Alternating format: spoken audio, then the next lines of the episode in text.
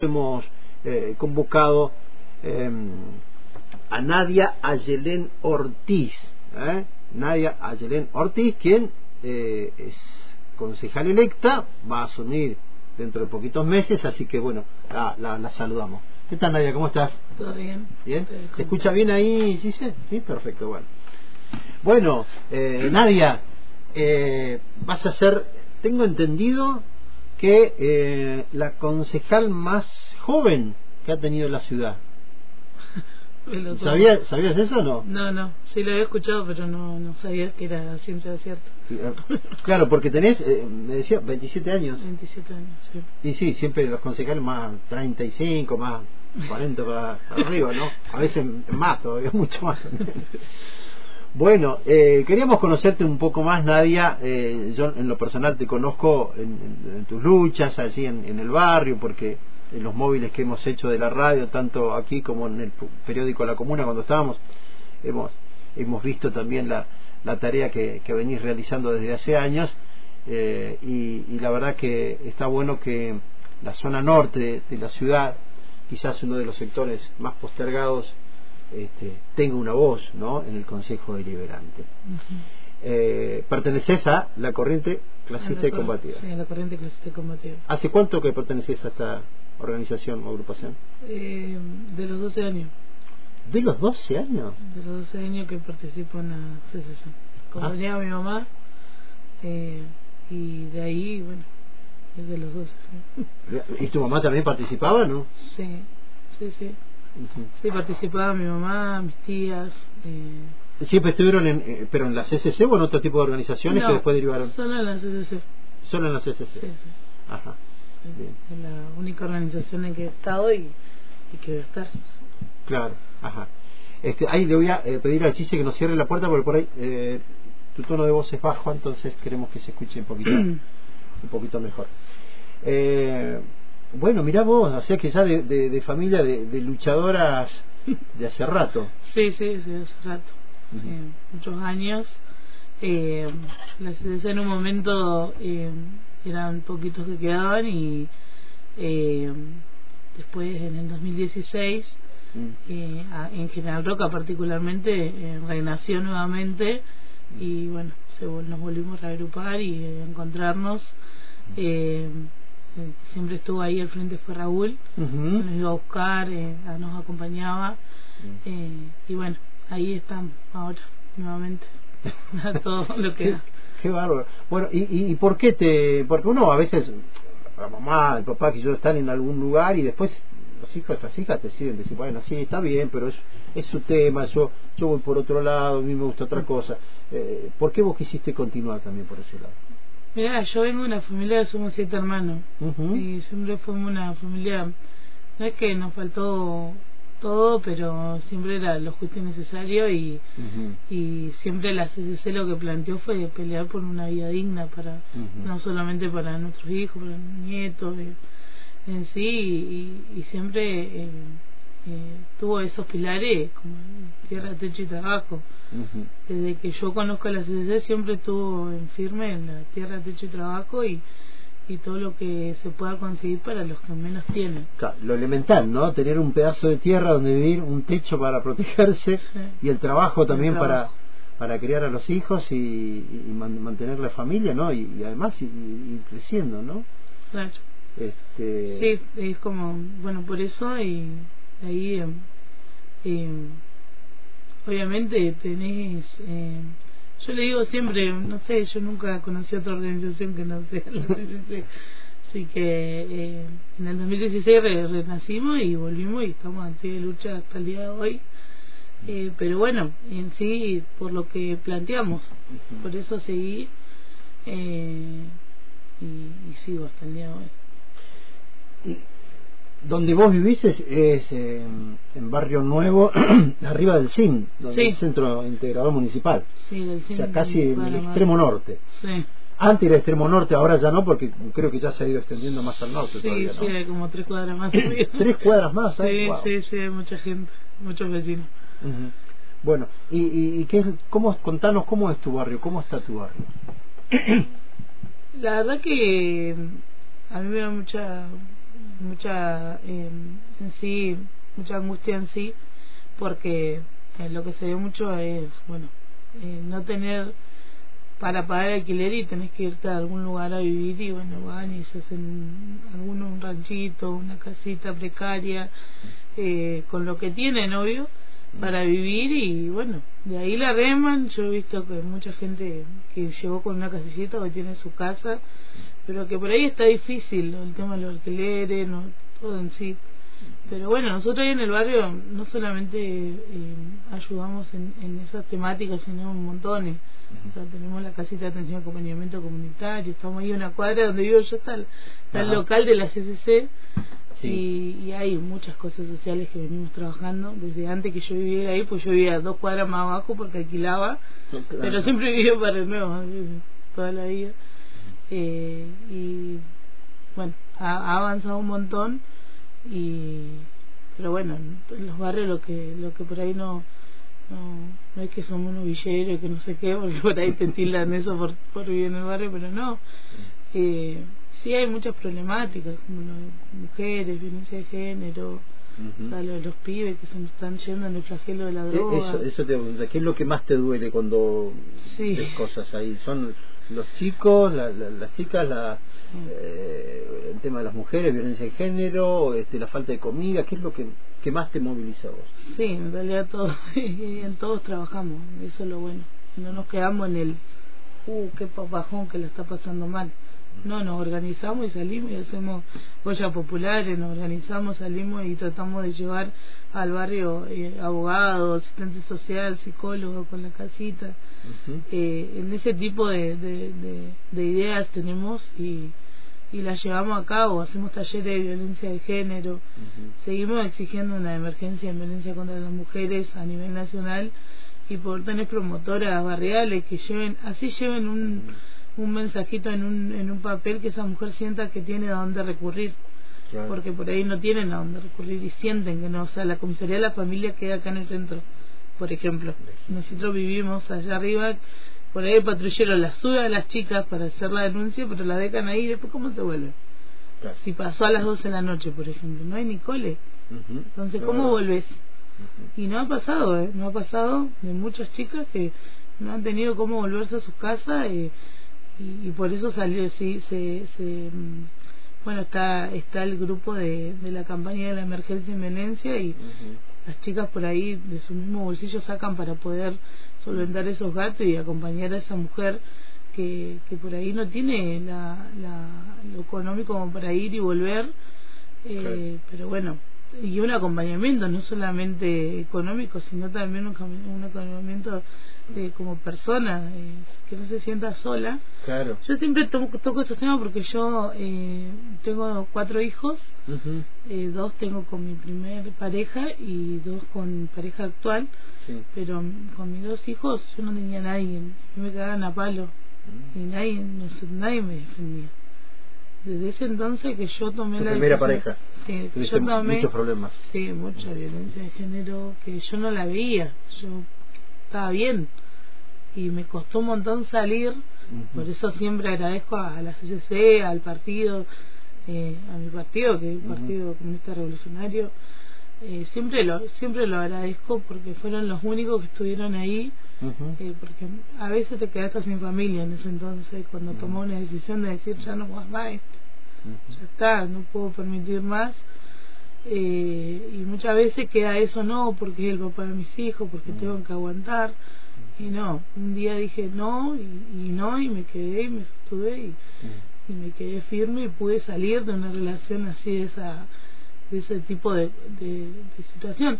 Por eso yo puedo decir yo entiendo a esas mujeres que se separan y vuelven, se separan y vuelven. Uh -huh. Porque es un círculo de, de, violencia que, que vos decís, bueno, está bien, va a estar bien, va a cambiar, porque muchas va, veces. Claro, va a cambiar. Somos, Me prometió que va a cambiar. Claro, pensamos que somos, eh, no sé, uh -huh. que tenemos la, la, la, posibilidad de poder hacer cambiar a esa persona y que no va a cambiar. Uh -huh. eh, y por eso yo te digo desde, desde lo vivido que muchas mujeres a veces aguantan porque piensan que se van a quedar solas, que no van a tener no van a poder, que sus hijos de su papá. Uh -huh. Entonces, ese tipo de, de, de, situaciones yo lo discuto. Lo, uh -huh. eh, mira, un día tengo una anécdota que un día, eh, después de que le prendieron fuego la casa a una compañera, que salió a socorrer ahí, a pedir auxilio, eh, nosotros la ayudamos de todas las formas, pero a los días un hombre de ahí del barrio le dice, no, son pareja, tienen que charlar y los cita a los dos en un lugar y yo, porque la masacraba a palo,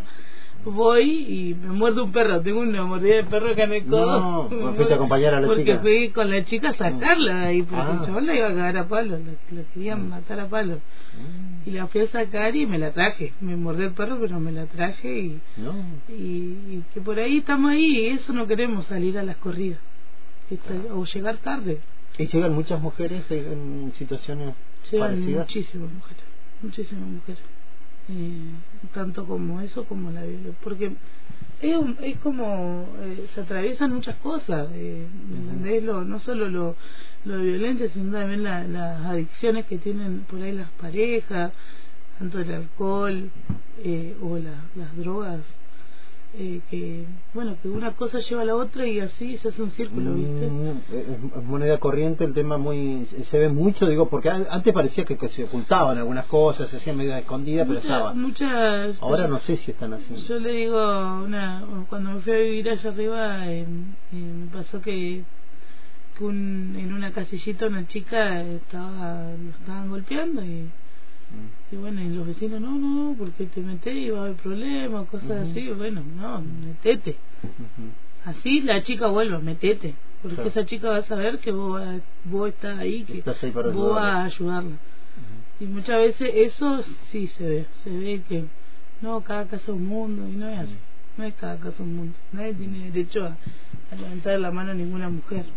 Tal cual no tal Pero cual sí, de ese tipo de casos, montones. la- digo el tema de la droga se, se digamos también es un Sí, es sí. un elemento más digo Sí. para este combo de, de a veces Sí. de violencia y demás ¿no? Sí, sí, sí.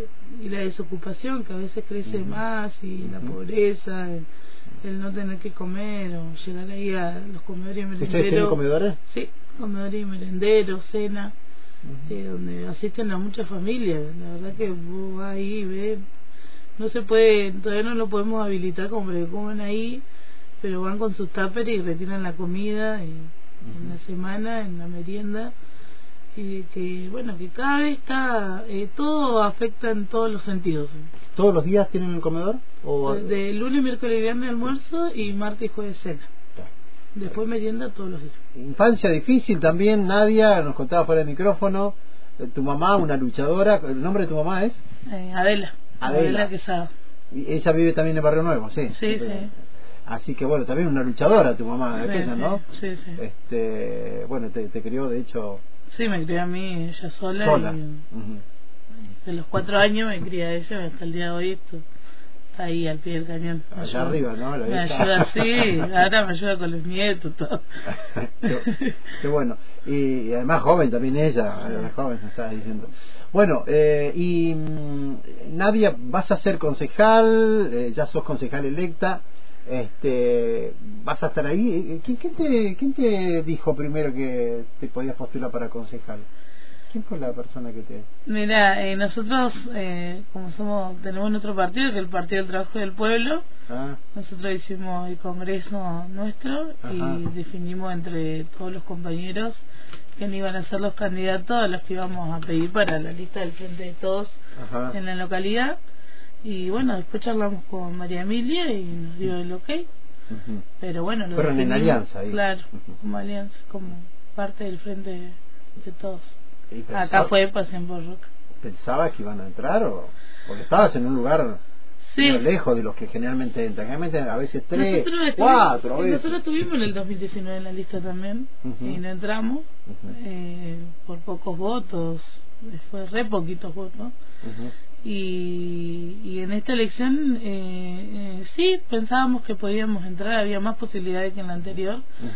Eh, ya que la gestión de María Emilia había sido una, una gestión muy buena y, y en el barrio lo, la- lo reconocían, eso lo, lo, Claro, lo valoraron, importante sí, de sí. poder estar en el barrio, tenés contacto con los vecinos eh, todos los días, o sea, no es que es una vez cuando hay campaña, no. Claro. No, no, todos los días ves y charlas y, y qué te parece y bueno, eh, eso es lo bueno de, de poder también vivir ahí, en esa zona. Eh, y entendíamos que sí después no, o sea para mí fue una sorpresa porque no estaba preparada. Pero bueno dijiste yo sí. ¿por qué no? sí después bueno un golazo para nosotros me pareció que, que es importante tener una voz como decía del barrio ahí de barrio nuevo que un barrio tan extenso sí. eh, y tan o sea con tantas carencias a veces también Así que... Sí, a mí me ha resultado raro porque, eh, bueno, eh, incluso hay municipios, ha dicho que se, bueno, el crecimiento es hacia el norte, hacia el norte, pero si bien es, cierto que hay algunas cosas que se están haciendo, creo que el cine, instalar el cine en ese lugar fue eh, está bien, ¿no? pero falta más infraestructura, digamos, para darle, tanto del municipio como de la provincia, para un barrio tan grande, tan grande, que mm, por presión de los vecinos hace muy poco crearon la no sé si es destacamento, creo que es destacamento, ni siquiera es comisaría, destacamento para barrio no para para el barrio más grande de la ciudad es como muy poco, ¿no? Mm. Este, bueno, el centro de salud también quedó chiquito, con poco personal, también el tema de la salud, ¿no? O sea que seguridad y salud ahí falta mucho. ¿Escuelas cuántas escuelas tiene Barrio Nuevo? Eh, está la 357 una sola, y el, ciento, el 116 que está ahí en el medio entre el, noroeste, y, noroeste y Barrio Nuevo. Claro.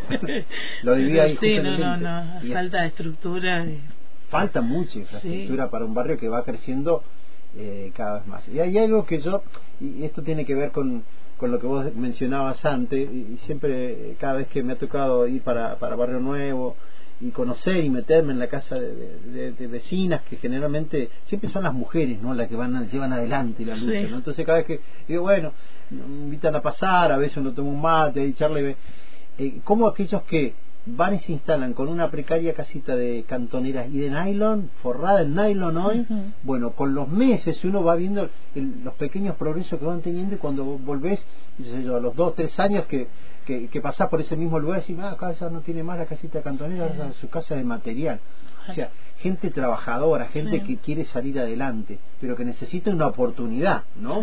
Y a veces esa oportunidad les es negada, ¿no? Por, esto que decía, la falta de trabajo y demás este digo va a ser muy importante tu voz ahí en el consejo sí esperemos poder tener bueno tenemos grandes expectativas esperemos poder avanzar en, nuestros ideales y y bueno deberemos eh, obviamente este año asumimos en diciembre y bueno el año que viene trabajar como para poder también llevar. No yo soy una de las que siempre critica mucho el tema de de la falta de, ese tipo de cosas como el agua. El agua, ni hablar. yo, peleo siempre con, con aguas renerinas porque la verdad que, no sé, el otro día estuvimos cuatro días sin agua. ¿eh? Cuatro días pero cero, sin agua de nada. Eh, y, teniendo terrible bomba cisterna ahí de, agua que nadie la iba a prender porque no, agua renerina no tiene alguien que vaya y prenda la bomba y, y cuando la prenden pierde agua. Entonces vos decís bueno si van a hacer escuela con ese tipo de, de estructuras que hacen uh, te da miedo dos empresas tuvieron una que no, no sabía nada y lo hicieron hasta la mitad y después otra la terminó que no sé si sabía pero no quedó bien. No quedó bien ninguna de las dos o sea la una quedó abandonada incluso y la otra quedó ahí media hecha pero eh, es como que vos decís bueno eh, no, no se destina a lo que se tiene que destinar a, lo que necesitamos porque el agua es, es esencial. Nosotros para o sea para lavar para los, los nenes a la escuela para bañarse. Mis hijos por ejemplo van a una escuela acá en a la 275 yo fui a la 275 eh, y y bueno, como mi hermano también mal, le quedó ahí ya al banco porque salían mis hermanos y entraron los míos, así que ya me quedó la escuela. Pero, eh, no sé, eh, no podía ir a la escuela esos días que no hubo agua, y nunca no hay... O sea, en el invierno nunca nos pasaba, ahora ya nos pasa en el invierno. En el verano ya sabes que no hay agua, ya tenés que ya, te vas ya tenés que comprarte un tanque y a veces no te, o sea, un tanque de agua es tan carísimo Y imagínate esas familias que viven entre nylon y demás que, Sí, sí. He visto que o compran o buscan esos, esos cuadrados que vienen en, en rejado, que no sé cómo se llaman, esa- no sé qué, para qué Sí, son. sí, sí, creo que es, eh, a mí lo que me decían que eran de, de traían detergente para cuando allá en el lavadero. Ah, Entonces, para eso, de eso salen. claro. Eso. y ellos los compran y, y en eso Y tienen en eso tenés agua. agua. Claro. Y ahí zafá. Una re zafá tener un tanque. Viven zafando. Sí. Cuando no es por el agua, Sí. es por la luz. Vela hay que tener siempre. Sí. un stock de vela. Comprar papel higiénico y vela. pues. Sí, es así, es Esa- así. me imagino que es así. No, sí, sí, es así. Y bueno, es como que bueno, es difícil Claro. por un lado y bueno, a veces yo soy media así, corazón blando, así que me veo situaciones y me largo a llorar, no sé, soy como muy sensible en ese sentido. Sí. Pero también no me quedo, o sea, no me voy a quedar ahí Claro, no en te la... quedás ahí llorando y- Sí, no, vamos, vamos y Vamos a ver qué- hay que qué hay que hacer, sí, a dónde hay que golpear, qué hay que hacer, dónde hay que meterle. Porque en ese, si vos te quedas, o sea, vos podés tener, un- estar mal, pero tenés que salir a lucharla, porque si no, te quedás ahí y no haces nada. Y después también eh, está esa de que uno critica, critica, critica, pero cuando ¿cuándo va a ser vos? Entonces esto también es una oportunidad, porque muchas veces en los barrios criticamos, criticamos, y bueno, una oportunidad de poder estar en el consejo Sí. y de decir lo que nosotros criticamos, hacer algo. ¿Y ya tienen un, proyecto de alguna cosa? ¿O, o lo están elaborando y viendo a ver cómo.? Estamos, tenemos varias expectativas, pero no, no tenemos nada cerrado todavía. Estamos, estamos trabajando. Les da un poco de miedo, y ya, ya con esto vamos terminando, pero quería comentarte esto porque es inevitable, la realidad no, no, no, no supere lo que está pasando a nivel nacional y con los candidatos a presidente, este, uno, me imagino que ayer hablaba con un comerciante y me dice, y me da un poco de miedo esto que Sí. está pasando. ¿Qué pasa a usted? Porque usted tiene- me decía que tienen varios merenderos y comedores. Sí, Saben Sí. que si llega a- sí, sí, a- sabemos que... ¿Qué va a pasar? Y yo creo que es como te digo, vamos a, a tener que remangarnos y salir a pelearla a esté quien esté. Y las huellas no tienen que estar vacías. Los pibes no pueden estar sin comer. Así que vamos a pelearla para que coman los pibes. Eh, no no queda otra, esa la vamos a tener que pelear, esté quien esté, eh, obviamente que si gana un, un gobierno nacional eh, que se que, que no es lo mismo que gane uno que gane el otro, eh, pero bueno, vamos a tener que remangarnos y salir a pelear. Nosotros en este momento estamos con, con Unión por la Patria. Y bueno, Claro. Vamos a pelearla para que gane nuestro candidato a presidente. Eh, Ustedes hablan con los jóvenes, porque digo, como parece que hay un voto muy importante joven, Sí, parece. jóvenes. ¿Hablan ustedes con.? Sí, sí, sí, sí, ah, hemos hablado con muchos jóvenes, con los que más podemos llegar, hemos hablado. Y hay una realidad, muchos pibes piensan que van a cobrar en dólares lo que hoy cobran, no sé, el progresar, por ejemplo. Y ni va a existir el directamente, claro, me va a venir Después muchos chicos que están por ahí, vos vos tampoco te vas a poner a pelear, pero por ahí dice, bueno, fíjate la realidad y que bueno, yo ayer discutía, no discutía, pero intercambiaba eh, ideas con una chica y me digo, eh, porque no va a ser lo mismo, no va a ser lo mismo de, de ir al médico y llevar a tus pibes eh, gratuitamente o eh, que nuestros pibes puedan acceder a cosas que, que quizás más adelante la van a ser negadas. Entonces hay que ver la realidad, porque no es lo mismo que gobierne quien eh, no es, o sea, no es lo mismo, no son todos lo mismo. Entonces, y muchos lo, lo pronuncian, o sea, dicen lo que van a hacer, todo, y como que la gente. Claro. Y también siento que. Bueno, hay joven otra vez decir, si tiene que reventar, que reviente todo. No, y, y también en el barrio que hay mucho cansancio. Claro, claro, y, ese y es hay, el tema. eh, ponete a pensar que hay un 30% que no va a votar. Mm, Entonces, o sea, que no fue a votar en las pasos. Entonces, Claro. ese porcentaje. claro. Si bien nos asusta el hecho de que Milei sea presidente, también hay otra realidad que es quienes han estado en el gobierno hasta ahora no han hecho lo suficiente, porque por eso está ese cansancio y ese enojo de la gente también, Sí, sí. ¿no? Hay algunas cosas, no algunas, varias cosas que se han hecho mal y ahora, bueno, ahora se, se rasgan las vestiduras, Claro. pero bueno, este, también a veces, no digo que fueron empujados, pero bueno, hay una realidad que evidentemente no la vieron, no la quisieron atender y ahora ojalá que no tengamos Igual con ese tipo llegó como un, un- o sea, eh, hizo su campaña con, por teléfono y, llegó a los jóvenes, pero también llegó a los adultos cansados. Claro, porque no se derechizó la Argentina, no se derechizó, se derechizó, sino que está cansada por ahí de las políticas que no han hecho. Claro, de lo que no le prometieron y, y bueno, que hay que hacerlo, hay que remangarse y decir, esto no se va a hacer más y hay que hacerlo. A lo que yo digo, tengo que hacerlo, si no, es el pedo.